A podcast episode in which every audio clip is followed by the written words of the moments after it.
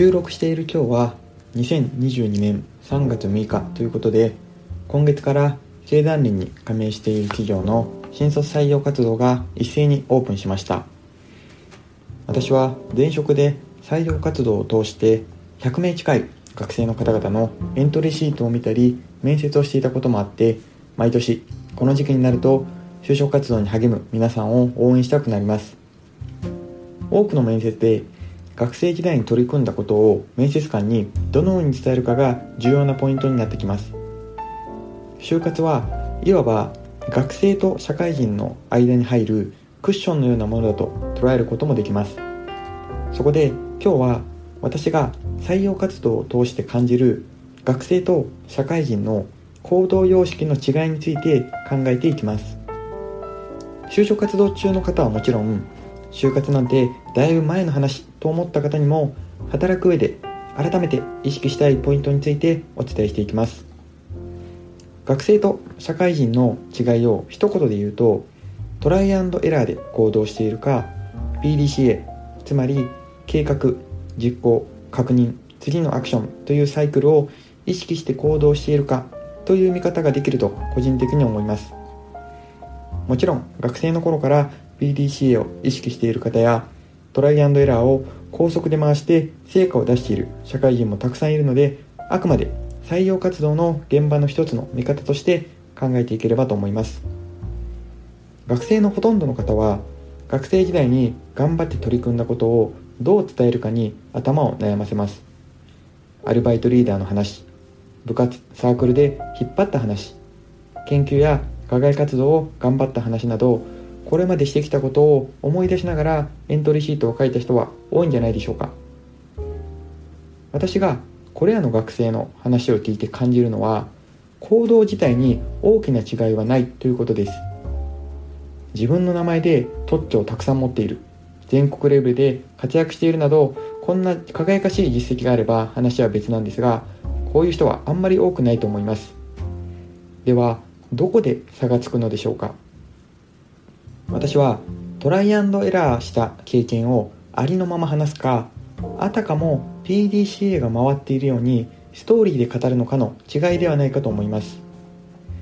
例えば売上の下がっている飲食店でアルバイトをしている学生の A さんというのを例にとります。A さんはもともとデコレーションが好きという話を店長としていて試しにお店のメニューをアレンジしてカラフルにデコレーションしてみようという話が盛り上がります。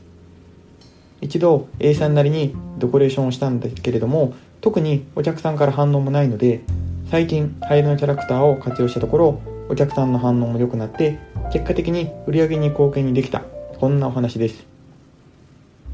一見 A さんらしさが出ていますがこの話をそのまま採用活動の場で話してしまうと面接官から本当にデコレーションだけで売り上げに貢献できたと言えるのか。メニューがきれいになっても私は注文しない。接客とか他にも改善したから伸びたんじゃないのか。こんな意地悪な質問に耐えられるようにするにはもう少し工夫が必要になります。ここで PDCA の出番です。通常 P から順番に考えますがやったことつまり Do は変えられないので Do ありきでどんな流れでその行動をしたのか。これを整理する必要があります。売上を上げることが一番の課題とした時に例えばリタリサーチをした結果顧客満足度と売上の相関が高いことが分かって接客とか料理清潔感の満足度は高い場合を考えます。値段を変えるのは悪影響もあるので残るは店内の装飾への工夫こんな風にたどり着きます。あとは自分なりのデコレーションというプランを立てて行動つまり Do して満足度が良くないというチェックをして次に流行りのキャラクターのデコレーションというアクションを起こす。こういうふうに PDCA に当てはめることで少し説得力が出たかと思います。ただすでに勘の鋭い方は気づいているかと思いますが単純に PDCA に当てはめているわけではありません。イシューを明確にしたりいろんな前提を揃えたり前さばきもかなり重要になってきます。要は相手の目線に立っていかに論理破綻していないか見極める力が必要なんだと思います。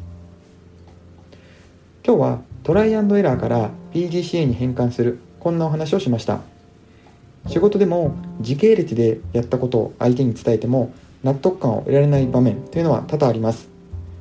その際はストーリー作りを意識してもらえればと思います。